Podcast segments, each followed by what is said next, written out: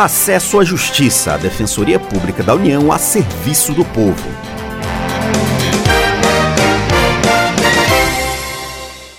Olá, ouvinte, tudo bem? Eu sou Ademar Rodrigues, estou aqui com a colega Maria Carolina Andrade. Olá, Carol. Olá, Ademar. Olá, ouvinte. Nesta edição, dicas sobre a perícia no INSS. Quando um trabalhador de carteira assinada tem um problema de saúde e não pode trabalhar, ele tem direito a um benefício previdenciário para manter sua renda. Esse benefício pode ser o auxílio por incapacidade temporária em casos de problema de saúde que tem cura, ou a aposentadoria por incapacidade permanente nas situações em que não é possível retornar ao trabalho. Em todos os casos, o trabalhador deve passar por uma perícia. A defensora pública federal Carolina Botelho fala mais sobre como ter acesso a este direito. O aplicativo Meu INSS e o telefone 135 são os grandes aliados das pessoas que precisam solicitar ou pedir a prorrogação dos seus benefícios junto ao INSS. Primeiro, a pessoa solicita ao INSS o auxílio doença seja por meio do telefone 135, seja pelo aplicativo Meu INSS. Nessa fase, é importante estar preparado com atestados médicos e também com provas de que você está contribuindo para o INSS ou que deixou de contribuir há pouco tempo.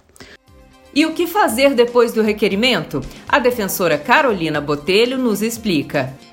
O segundo passo, depois do requerimento, é a realização de uma perícia médica junto ao INSS. Você deve acompanhar seu processo de perto para não perder a data da, da convocação e para complementar os documentos se for solicitado. Se o perito do INSS entender que você não está incapacitado, entender que você está apto para o trabalho, você pode recorrer tanto para o próprio INSS por meio de um recurso administrativo ou então propor uma ação na Justiça Federal.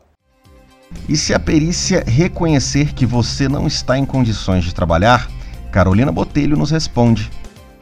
Agora, se a perícia do INSS reconhecer que você não está em condições de trabalhar, fixará um período para a duração do seu auxílio-doença e fica sob sua responsabilidade, nos 15 dias que antecederem o corte automático do benefício, solicitar ao INSS a prorrogação do seu benefício e agendar uma perícia é, de revisão. Então, sempre que você passar por uma perícia do INSS, fique atento ao resultado, porque ainda que seja concedido o auxílio doença ou prorrogado, é naquele resultado que vai sair a data automática de corte, que é a chamada DCB, e você tem que guardar essa data, mesmo que ela seja distante, para se preparar 15 dias antes para pedir ao INSS a prorrogação.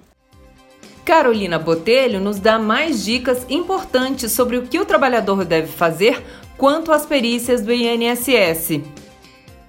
Lembre-se que a cada perícia feita pelo INSS será fixada uma nova data para o corte e que você deve estar sempre atento para o correto procedimento de prorrogação pode acontecer de você se recuperar e simplesmente retornar ao trabalho. Mas nos casos em que ficar comprovado que você tem uma lesão consolidada que impedem definitivamente determinadas atividades, o INSS é obrigado a fornecer reabilitação profissional, que pode passar tanto pelo fornecimento de prótese e aparelho auditivo, como por cursos profissionalizantes para desenvolver suas habilidades e lhe permitir voltar ao mercado de trabalho. Tudo isso tem que ser custeado pelo INSS. Nos casos mais graves, quando a perícia concluir que não há uma perspectiva de você se recuperar para nenhuma espécie de atividade, que não dá para você ser reabilitado, caberá a concessão da aposentadoria por invalidez.